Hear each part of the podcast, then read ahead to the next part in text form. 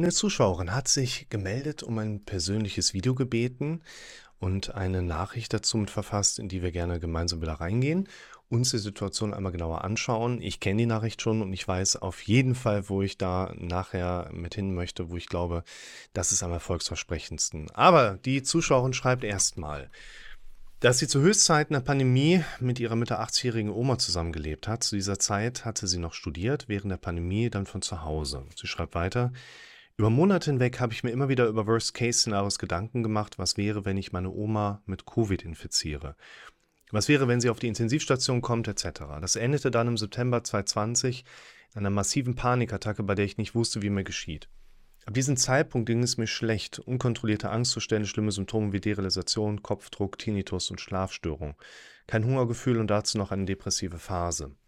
Das sind übrigens einmal von mir eingeworfen ganz typische Begleiterscheinungen, die wir bei Panikstörungen sehen. Deshalb ist auch hier nochmal wichtig zu erwähnen, wir erkranken nicht einfach an einer Panikstörung, sondern es gibt in der Regel Auslöser, die wir auf der mentalen Ebene als Belastungen, als Sorgen, als Ängste, als Nöte immer wieder sehen können.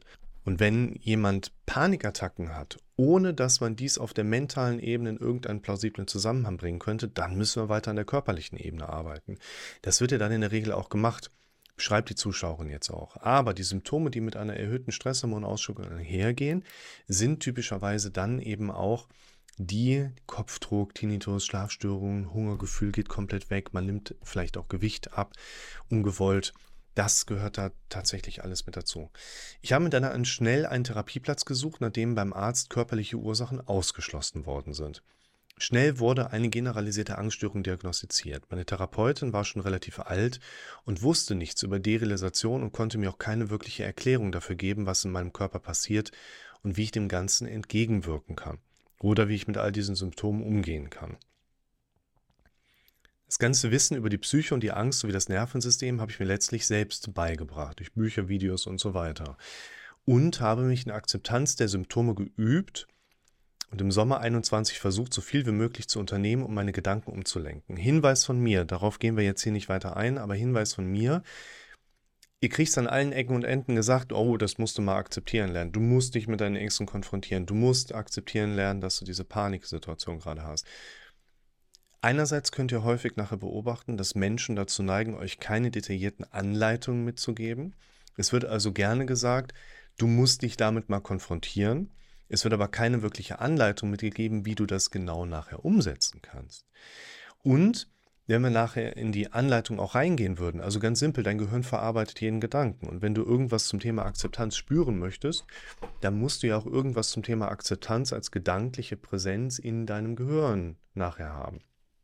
Das bedeutet, wir müssten eigentlich Gedanken dahinsetzen, weil unser Gehirn die ja noch nicht von alleine dahinsetzen würde, die da lauten, ich akzeptiere jetzt mal den Ist-Zustand, also ganz banal. Es wird aber meistens nicht funktionieren, wenn wir versuchen, die Sache an sich zu akzeptieren. Sonst würden wir ja gar nicht so oft darüber sprechen. Was für uns häufig funktioniert, ist Akzeptanz aufzubauen auf die emotionale Reaktion, die wir haben.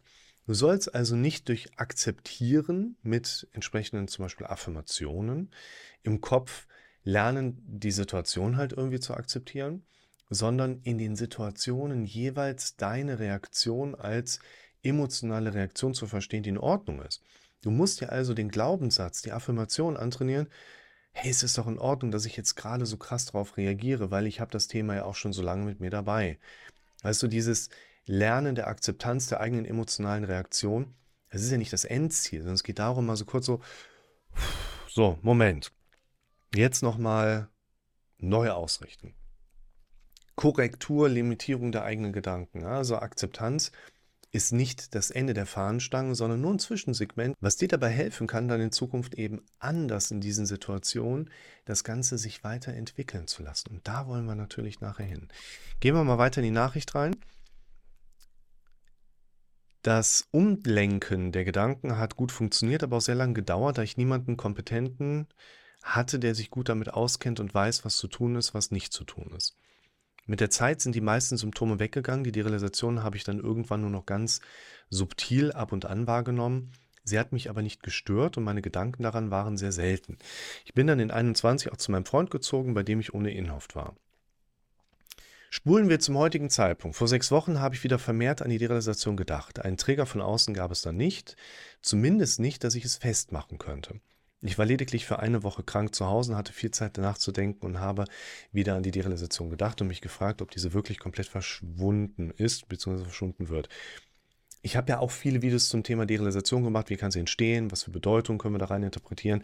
Wichtig wäre für mich hier nochmal mit anzumerken, wenn wir ein konditioniertes Problem haben und werden krank, kriegen Infekt, ne, wir haben gerade Grippesaison, dann ist bei ganz vielen Menschen dieser, dieses Ruminieren, also dieses ständige Kreisen um das immer gleiche Thema, das ist dann mal für einen gewissen Zeitraum unterbrochen und vorbei. Und dann denkt man sich so, boah, wo sind jetzt meine Symptome hin? Umgekehrt geht das halt auch. Sehen wir hier bei der Zuschauerin. Die hat vielleicht ein, zwei Jahre mit ihrer Symptomatik gar nicht mehr so viel zu tun, ist krank zu Hause und zack, ist das ganze Alte wieder da. Wir können nicht wirklich verhindern, dass es in diesen jeweiligen Prozessen passiert. Aber mit dem Wissen, dass es wahrscheinlich passiert und dass es auch von alleine wieder weggeht, wenn wir uns nicht da rein zu sehr verbeißen, Kraft unserer Automatismen, müssen wir nochmal zurück zu dem Beginn der Nachricht nach oben. Ich habe mir die ganze Zeit Gedanken über Worst-Case-Szenarien gemacht. Hast du nicht. Also irgendwie schon dein Kopf, aber das sind doch alles diese Befürchtungen, so, was ist eigentlich wenn? Die hören wir, die haben wir nicht selber ausgesprochen. Damit einhergehende Befürchtungsbilder. Was ist wenn? Die haben wir nicht selber dahin visualisiert, aber unser Kopf kann die ganz schnell dahin projizieren. Und wir erleben in der Fusion solche Gedanken als unsere eigenen Gedanken. Deshalb für alle da draußen, wie ich ganz oft im Moment empfehle, die ultimativen Videos und Grundlagen für dich. Zusammenschnitt von fünf Videos ist unten immer mit verlinkt im Moment. Dort kriegt ihr das allerwichtigste Video. Dort kriegt ihr das Video, warum Aufschreiben so wichtig ist, um immer wieder die Fusion zu unterbrechen wie ihr mit eurem Verhalten euren Kopf damit unterstützen könnt, Dinge zu löschen. Instandhaltung zu stören und Wünschemanagement. Und wenn ihr diese fünf Sachen immer wieder lernt, beachtet, immer wieder durchgeht, dann seid ihr schon auf der Gewinnerseite. Die Zuschauerin, die das persönliche Video bestellt hat, die bekommt von mir noch den Essential-Kurs freigeschaltet. Den könnt ihr euch natürlich auch mit dazu holen. Der ergänzt auf einer sehr breiten Ebene quasi das allerwichtigste Video mit ganz vielen Werkzeugen und Inhalten, die ihr euch dann in Ruhe nochmal anschauen könnt. Nur ich finde diese Aufklärung so wichtig. Das bist nicht du, die sich diese Gedanken über Worst-Case-Ausgänge gemacht hat, aber dein Kopf hat es gemacht. Und du so, sinngemäß, ja, der Kopf so, alles klar, bauen wir mal immer weiter auf. Und dann eskaliert die ganze Kiste, wenn diese Selbstkorrektur und Selbstlimitierung von jemandem noch nicht antrainiert ist. Du hast es beschrieben in der Nachricht, gehst zur Therapeutin und die so, Derea was? Also jetzt mal so, ja. Ich höre die krassesten Stories. Du sitzt beim kastenzugelassenen Therapeuten und der ist da barfuß unterwegs. Du sitzt beim anderen Fachmann, der sagt ADHS. Was können Sie mir kurz erklären, was das ist? Das ist auch nicht schlimm, wenn die Leute da an diesen Punkten vielleicht auch mal eine Wissenslücke haben, aber die auf einer menschlichen Ebene sehr kompetent helfen können oder mit einem anderen Fachwissen mit dabei. Ihr dürft euch halt nur nicht auf keine Unterstützung da draußen zu 100% verlassen, auch letztlich nicht auf die Sachen, die ich euch mitgebe. Ihr könnt die ganzen Videos, die ich mache, tausende Male anschauen, wenn ihr aber kein einziges Mal dann wirklich auch ins Umsetzen kommt, ne, da müssen wir dran arbeiten. Deshalb gehen wir hier mal gerade weiter. Dann beging ich einen Fehler. Ich habe wieder angefangen, mich im Internet zu informieren und habe Horrorgeschichten von Leuten gelesen, die da seit sehr vielen Jahren drin stecken. Findet ihr in meinem Kanal auch dass da Leute eben schreiben, ich habe seit zehn Jahren diese Derealisation. Ich, ganz wichtig, erkläre euch, was es ist, wie ungefährlich das ist, aber auch wie unangenehm, unangenehm das sein kann und gehe aber vor allen Dingen auch in die Kommentare von den Leuten mit rein, die dann eben auch sagen, dank deiner Videos, dank deiner Hilfe, die ich dann versucht habe, strukturell in mein Leben zu ziehen, bin ich das Ganze losgeworden. Ihr müsst da nicht jahrelang drin stecken, aber es passiert. Auch weil unser Umwelterleben, also wir sind sicher, wir haben ein Dach über dem Kopf, wir kriegen Essen etc. pp. Einfach auch erlaubt, dass wir ein Leben führen, wo solche Symptome wie eine Derealisation eben dauerhafte Begleiter sein können. Das bedeutet aber nicht, dass eine typische Derealisationserkrankung, nenne ich sie mal gerade, über zehn Jahre sicher steckt. Die Verzweiflung dieser Person hat sich auf mich übertragen und es fing damit an, dass ich nachts aufwachte und eine dermaßen Unruhe in mir spürte. Und dann kam das volle Programm. Schlaflosigkeit, Unruhe, Schwindel, volle Derealisation, Angstattacken, Nackenverspannung und Kopfdruck. Seitdem befinde ich mich voll in diesem Loop. Ich habe somit Angst vor der Angst bzw. vor den Symptomen. Die Unruhe ist die meiste Zeit nicht mehr da und schlafen geht auch wieder mittlerweile ganz gut. Ich gehe auch normal zur Arbeit, was mir hilft, auf andere Dinge zu fokussieren, auch wenn es anstrengender ist als sonst. Also der Verlauf, habe da eine kleine Passage übersprungen. Doch muss ich ehrlich sagen, dass diese Symptome mir sehr zu schaffen machen und ich eine große Angst davor habe, diese niemals loszuwerden und wieder Jahre dafür zu brauchen. Wichtiger Hinweis von mir. Deine Sorge, deine Befürchtung, deine Angst, du könntest das für immer behalten, ist auch wieder nur der Automatismus, wo dein Kopf dir im Worst-Case-Szenario anbietet, was ist, wenn es für immer bleibt. Und auch wenn wir das stehen bleiben, dann knallt diese Angst ja auch mit rein. Wichtig, die Gesamtproblematik zehrt mit aus diesen einzelnen kleinen Gedanken. Die kleinen einzelnen Gedanken, Ängste, Besorgnisse, Fürchtungen sind nicht eine Folge einer Grunderkrankung, die automatisch mit verschwinden, wenn wir sie lösen. Ihr müsst lernen, auch diese aufkommenden Gedanken anzugehen, Quote erhöhen, um an diesen Punkten letztlich auch anzusetzen, Moment, da kommt gerade die Angst rein, ich könnte das für immer haben, das schnappe ich mir jetzt erstmal. Kann ich jetzt akut was machen, um mir Sicherheit aufzubauen? Hm. Kann ich auf lange Sicht was machen? Nee, ich lebe mein Leben eigentlich sehr gesund weiter, befolge die Inhalte vom Rick und ist cool, also gehe ich weiter. Damit habe ich die Freigabe, das zu ignorieren und dann musst du deine Aufmerksamkeit davon ablenken, dir was anderes für deine aktuelle Situation, Sinnigeres herausziehen was günstigerweise nicht nur einfach ein Projekt für dich ist, sondern auf lange Sicht mit deinen Zielen, mit deiner Selbstverwirklichung, mit deiner Selbstwirksamkeit verbunden ist, um immer wieder den Fokus, Aufmerksamkeit darüber, damit er nicht bei der alten Sache landet. Wichtig hier, schaut euch mal das Video an, was ich unten mit verlinke zum Thema, da spreche ich über die vier Begriffe und erkläre Quote.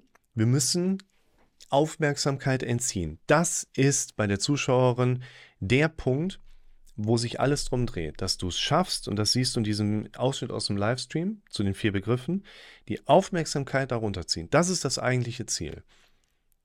Wenn es uns weniger schlecht geht, wir sehen das über die letzten zwei Jahre bei der Zuschauerin, geht aber auch der Push zurück mit dem Schmerz, uns ins Machen zu bringen. Wenn der Push zurückgeht, dann brechen wir ganz schnell, ganz oft wieder ein und haben dann wieder natürlich das nächste Problem am Start, weil wir dann in diese unterwegs sind. Deshalb Quote, Unterbrecher setzen durch Aufschreiben, arbeitet mit vielleicht der Befürchtungstabelle, die ihr aus meinen Videos kennt, arbeitet mit Instandhaltung stören. Das ist das wesentlichste Merkmal, ist in diesem ultimativen Grundlagenkurs mit drin. Als chronische Zustände unterbrechen ist es auch in dem Essential-Kurs mit drin. Aber vor allen Dingen müsst ihr in die Kontinuität gehen.